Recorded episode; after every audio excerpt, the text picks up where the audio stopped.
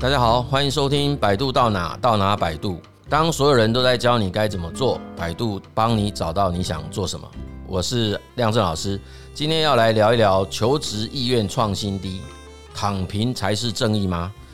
那其实远的不说哈，我们台湾大约我们从去年哈二零二零年到今天哈，我们虽然说在疫情管控上做得不错，但是受到疫情的影响啊，其实这两年我们还是很清楚的觉察到。呃，青年其实，在呃就业上哈受到的那个冲击，事实上是不亚于我们前一次比较有印象的，就是那个金融风暴的时候哈。但不过这一次我们看到的一个比较不一样的现象，就是至少在我们百度在执行相关的咨询计划的时候，我们发现有某一些或者是某一群的青年求职者，其实他们在投入职场的这个意愿哈，跟比例相对来讲是。下降了不少哈，然后我们也可以发现，如果要去比较过去的这八年啊、十年的时间，我们觉得那个下降的幅度还真的是蛮大的哈。那我们也可以去看一下，说其实我们再把那个眼光视野扩大一下，就看到说整个整个亚洲啊，最近也吹起了一一波又一波青年世代的一个比较有别于过去的一些啊不一样的现象啊，譬如说那个韩国的那个叫三无的世代啦哈。然后他们就是类似像说不买房啊、不买车啊、不结婚啊、不生子啊、不消费啊，这个应该是比较接近日本的那个青年世代的一些想法。那还有最近我们也开始渐渐的在台湾很多的场合哈，都听到他是来自于对岸中国的青年所嘴巴里面所谈的哦，甚至他们最近掀起了一波叫做躺平运动啊，躺平运动。那这些都是一种采取叫做只要我可以维持最低的生存标准哦，这样子就好了。所以其实他们也没有太多其他的渴望跟其他的那种追求很高成就的这种动机或想法哈。那如果说呃在这样子的一种相对低迷的这种社会氛围底下哈，那是不是说这一代的年轻人就只能够去选择以这种躺平才是可以成为他自己唯一的出路嘛？哈，那我觉得这是这一集要跟大家来讨论的一个重点了哈。那其实这个这个议题是这样子啦，就是说我们可以先去了解一下哈，就是说到底什么叫做躺平？因为最近也有一些呃声音出现了，就是他们觉得社会上对于躺平 这两个字是错误的认知啊，因为他会觉得说，哎，躺平好像就感觉会这么喊出躺平的人是非常消极，然后对人生是充满着负面的想法，然后那我就是不努力啊，不认真，不积极。啊，不进取等等哦，其实有一些人的主张认为，所谓的躺平，它其实仍然具有某种正向意义啊。所谓正向意义的意思，就是说，那是一种重新界定的生活方式。他不见得需想要过的是，那长久以来这个社会对于成功就是追求那个啊事业啊、学业啊、人生啊这种各方面，说一定要有非常好的工作，要有存款数字要非常多，然后你要有很好的工作职称，然后你可能要创办一个很棒的企业，要赚非常多的钱，要拥有很好的车子，要去住很好的房子等等等，然后要有非常美满的家庭等等哈。其实他觉得说，其实。未必这样子才称为成成功啊！事实上，如果我可以不要有这么高的一种目标跟期待，诶，我好好的把自己的生活过好，我该尽的本分尽好，诶，我该做的事情也做好，那这某种程度，他们也认为这是也算是一种躺平的一种了哈。好了，那如果是这一种，我今天就暂时不去讨论它了，因为我觉得那个的确我可以觉得说，OK，你就是重新去。定义一个所谓人生应该怎么活，应该怎么过的一种一种想法，我觉得这个是每个人的权利哈，那也没什么不好了。我平平平常讲，如果你周遭整个啊家庭支持的系统，或者是你周遭的整个环境都觉得哎这样做也蛮不错，你自己也觉得这也没什么遗憾，也很好，呃快活自在，没什么不对。OK，这样子是可以的。我们今天要谈的是有蛮多的。人提出这个躺平，他是基于无奈，他是基于一种不平，他是基于一种说哦，可能觉得说我其实应该可以，呃，如果给我更好的环境，给我更好的机会，给我更好的舞台，我应该可以做的比现在更好。但是因为整个啊社会的发展。呈现一种叫做社会内卷化哦，在这里是中国大陆他们的一个讲法了哈。那他这个社会内卷化的意思，我去查了一下，他就只说，他这个是一种所谓整个社会的一种存在状态哈。它主要是指说，他那个劳动效率逐渐下降，那造成说我们一个人无论怎么样子去努力哈，都没有办法得到更多的进步，或者是去得到更多的资源呐。那这个情况其实很容易去出现一种比较，现在很多的人就会去比较说，诶，像我的这个状态跟我的上一代在同样年龄，你就会发现说，诶，现在的八九零年代这个新生代，他们在目前看到的世界，他就会发现整个社会的多数资源被少数人所垄断嘛，哦，然后你看到说这个房价哈，明明我们就是少子化啦，啊那，为什么房子一直盖，然后房价又一直涨？诶，其实他们可能忽略钱是没有界限的嘛，所以那个国际的热钱会跑来跑去啊，那个人也会有跑来跑去之类的。好，这个我们不谈。然后就看到那个房价是逐年在不断的升高，居高不下。然后有各种各样的政策说，哎，想要去把房价做控制，都一直控制不来，越控制越高，导致会出现一种感受，就是这个。阶级流动的可能性就越来越少，这种我们讲叫做逐渐固化，哎，就是这个阶级流动逐渐固化情况底下，就会有不少哈，相对来讲他们比较有觉察能力的、比较有自我思考能力的这些青年世代的朋友们，就会觉得，那我再付出再多的努力，基本上都很难可以做到像他自己父执辈跟他相同生涯阶段时候所得到的社会成就啊，所以。在这样的情况底下，如果这群人越来越多，那整个这个氛围就会形成啊，我们刚提到这种啊低欲望社会啊，或者是前一阵子也曾经提过叫下流社会等等的哦，那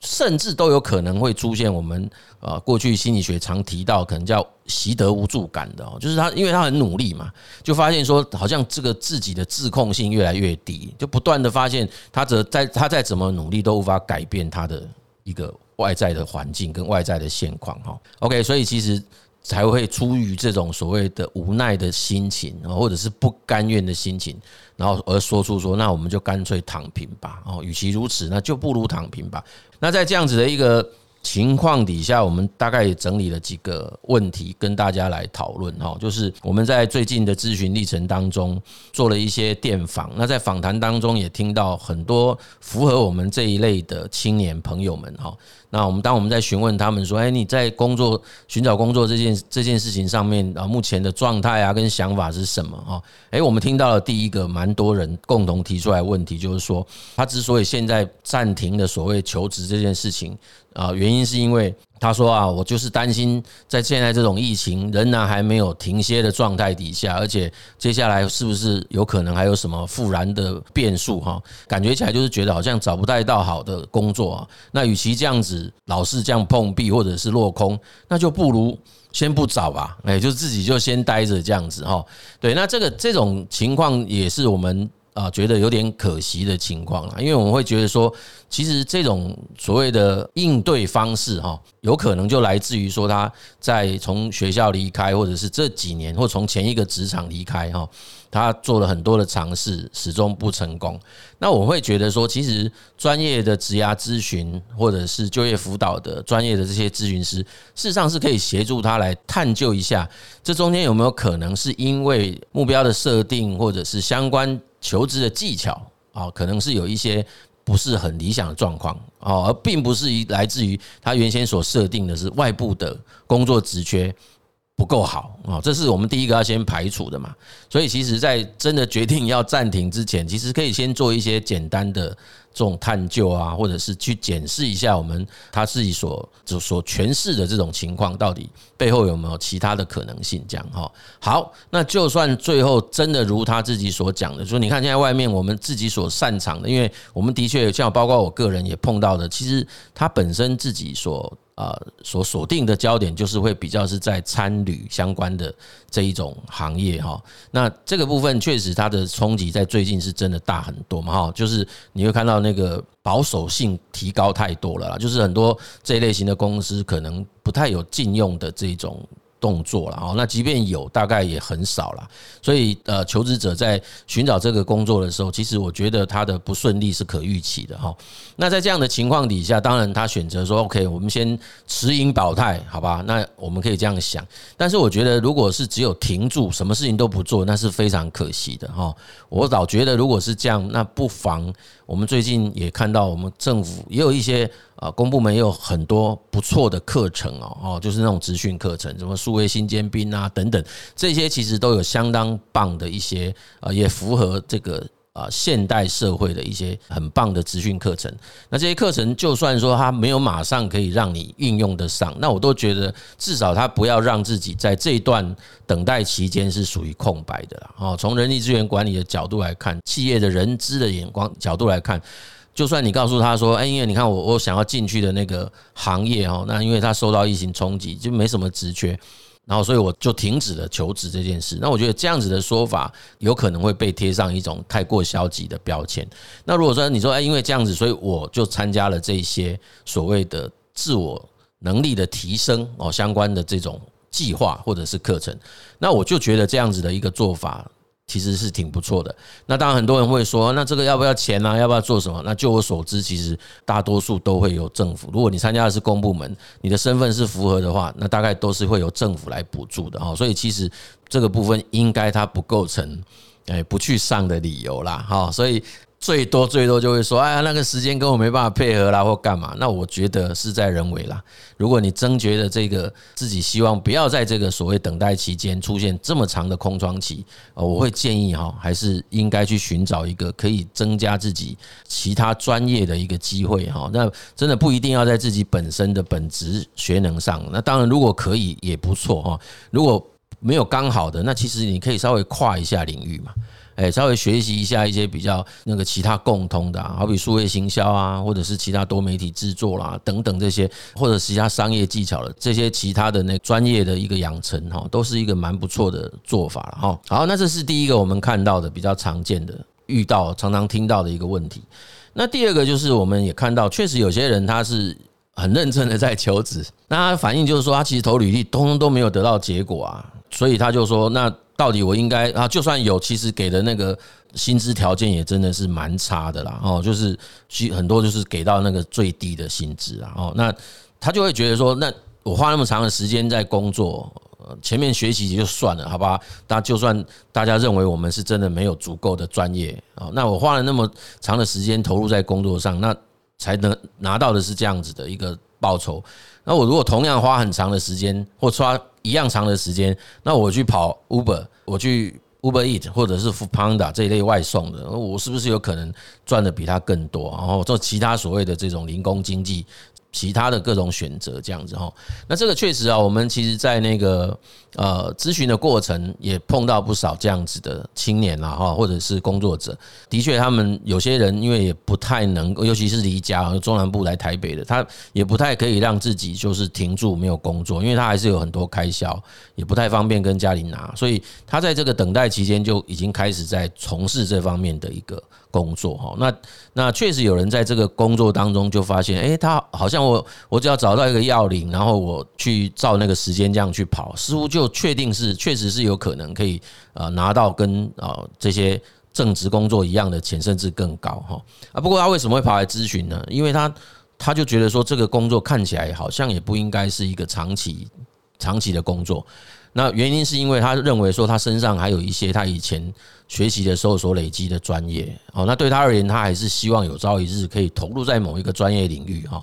那毕竟那个东西是可以有有所提升跟累积的啦，哦，所以这个部分我觉得没有，我没有，我对哪一种工作我都没有所谓的啊，说哪个一定好，哪个一定不好。那你如果觉得说现在目前我是必须要享受到有足够自己时间分配的自由度啊，因为那个相对是多的啦，因为你你你还是真的有办法说，我今天可能就不想跑，你就可以直接关机嘛，我就不开机。它是跟企业去企业上班真的是有一些比较多一点的自由度哈，但是它一定也有一些其他的不一样嘛。好比说，你得出去，你去跑了才有钱啊，诶，那也没有其他的一些所谓的啊福利啊，或者是其他保障。那这个当然投入的时候，就有很多人知道他会有这样子的差异。那我我们这边的角度想讲的是说。其实就一个那个职场工作者而言呐，我们比较会希望大家在思考某一种选择的时候，当然要先去看我现在做这件事情的目的是什么。那如果说我现在这件事情，就像我刚刚举的那个例子，因为他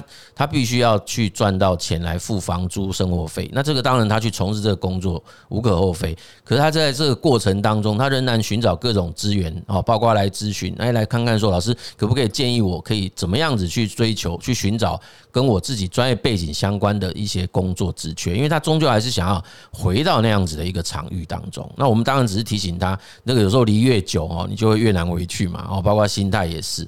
那当然，其他就是要靠一些方法上的调整哈，或者是管道上面的重新修正。那更重要的，我还是想提醒的，就是那个这个专业能力跟经验的累积性啊。哦，就是说，如果你一份工作哈，做一个月跟做一年。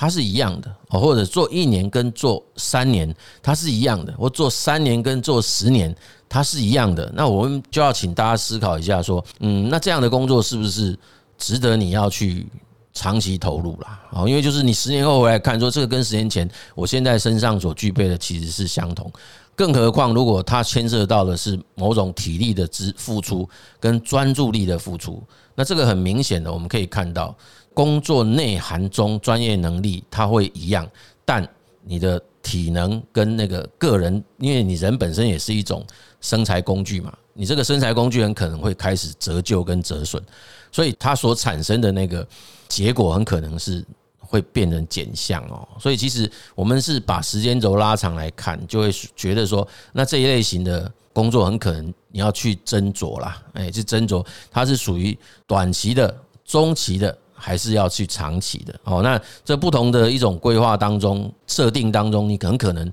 要用不同的啊态度去面对它哦，跟用不同的准备方式去面对它。OK，好，所以其实我觉得它没有什么对错跟好坏啦。那零工经济真正的概念指的，当然如果回到原始的意义，就是说交付工作任务的人跟执行工作任务的人，那是双方都不用见面，就是透过那个。数位化的方式在线上完成，哦，他交付完，你完成完以后，然后那个代价报酬就是直接在线上完成，哦，所以其实这个是一开始我们读到零工经济，甚至发明这个零工经济这个 gig economy 的这位老师他所提出来的一个定义了，哦，所以确实他有蛮多的人，他其实是有这样的专业，哦，他可以。在线上去处理很多人交付的任务，但它同时当然零工经济的一个应该把我们把它讲成产业好了，或者是这种趋势的诞生，其实它也同时带来很多的人对于这件事情的某一种观点，甚至是批判啊，就是因为它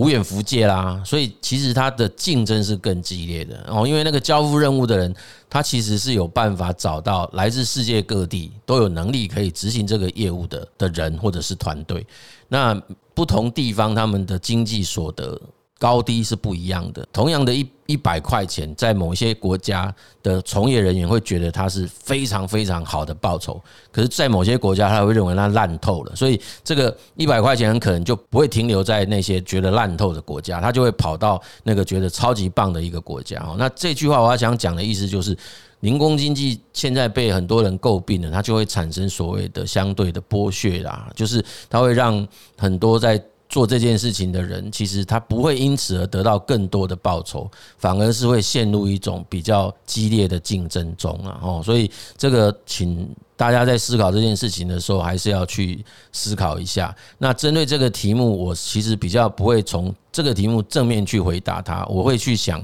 啊，之前正在从事这个工作的人啊，这不是一个单一个案，其实蛮多会都曾经来咨询过的哈。那我们当然也会请教他说，那你跑的这段期间，你的感受是怎样？那我必须这么讲哈，就是说如果没有出车祸啊，没有出意外什么的，的确他们是真的有人就赚到一些钱，有存了起来哈。但是如果你曾经发生过意外的，包括车子的损伤或人的损伤，你看那可能没办法跑哦，那还要修车哦，那等等的，其实还是会有一些风险存在，而且不低啦哦，所以这些事情都应该要列入考虑哈，应该列入考虑。那我知道有些人后来也跑上瘾了，他就会觉得嗯，这个就是他要的生活方式哈，因为毕竟就是自己可以像是。自己在做自己做的事情嘛，哦，虽然说他是在一个平台或在一个系统内哈，可是他就是觉得我可以自己安排我自己的时间跟我自己做事情的一个方式哈就可以了哈。好，所以其实这个是端看自己的想法。好，那另外一个就是我们也发现到一个共同现象啦，哦，就是普遍上来看，就是目前感受到有蛮多一群人，其实他在心态上是消极的啦。啊，就是我们还是听到不少人对于整个呃工作的前景哈，或者是他自己职业生涯未来职业生涯发展的一个前景，其实是相对的比较陷入低潮了，哦，就不是那么让我们感觉到充满希望。哎，或者是说动力这样子哦，所以在这个过程当中，当然还是会有少数一些人会说，其实他也不是很想要这样，他很希望自己可以很正向、很阳光的去面对他自己的未来职业生涯哦。就是刚开始从啊进学校，本来也是有一些期待的，可是，在学校的过程当中，离着要离开学校的时间越近，哎，就发现到焦虑感越来越高哈。那我们原先都会认为焦虑感提高，是不是应该要更加的积极啊？啊，更 aggressive。一点，其实我们发现有些人其实反而不是这样子的，因应这一种心理跟环境，反而选择的是可能会相对的退缩了哈。好，那所以这个我觉得也是在所难免的哦，因为我们毕竟从小到大比较多的人还是没有曾经好好的接受过如何去面对不顺利的场景或者不顺利的处境。或者是那个相对不好的结果哦，所以其实我们还是有蛮多的人会希望自己可以做出符合啊，可能自己的期待、家人的期待、朋友的期待这样子的一个工作的成果哦。那也就是说，对自己仍然抱持着某一种比较高的标准，或者是某种比较啊理想的一个目标。哎，那可是经过比较客观的评估，会发现这个离目标好像有。不小的一段距离哈，那因此就有一些人会在这样子的一种情况下面，就会出现一种说，那我们就干脆，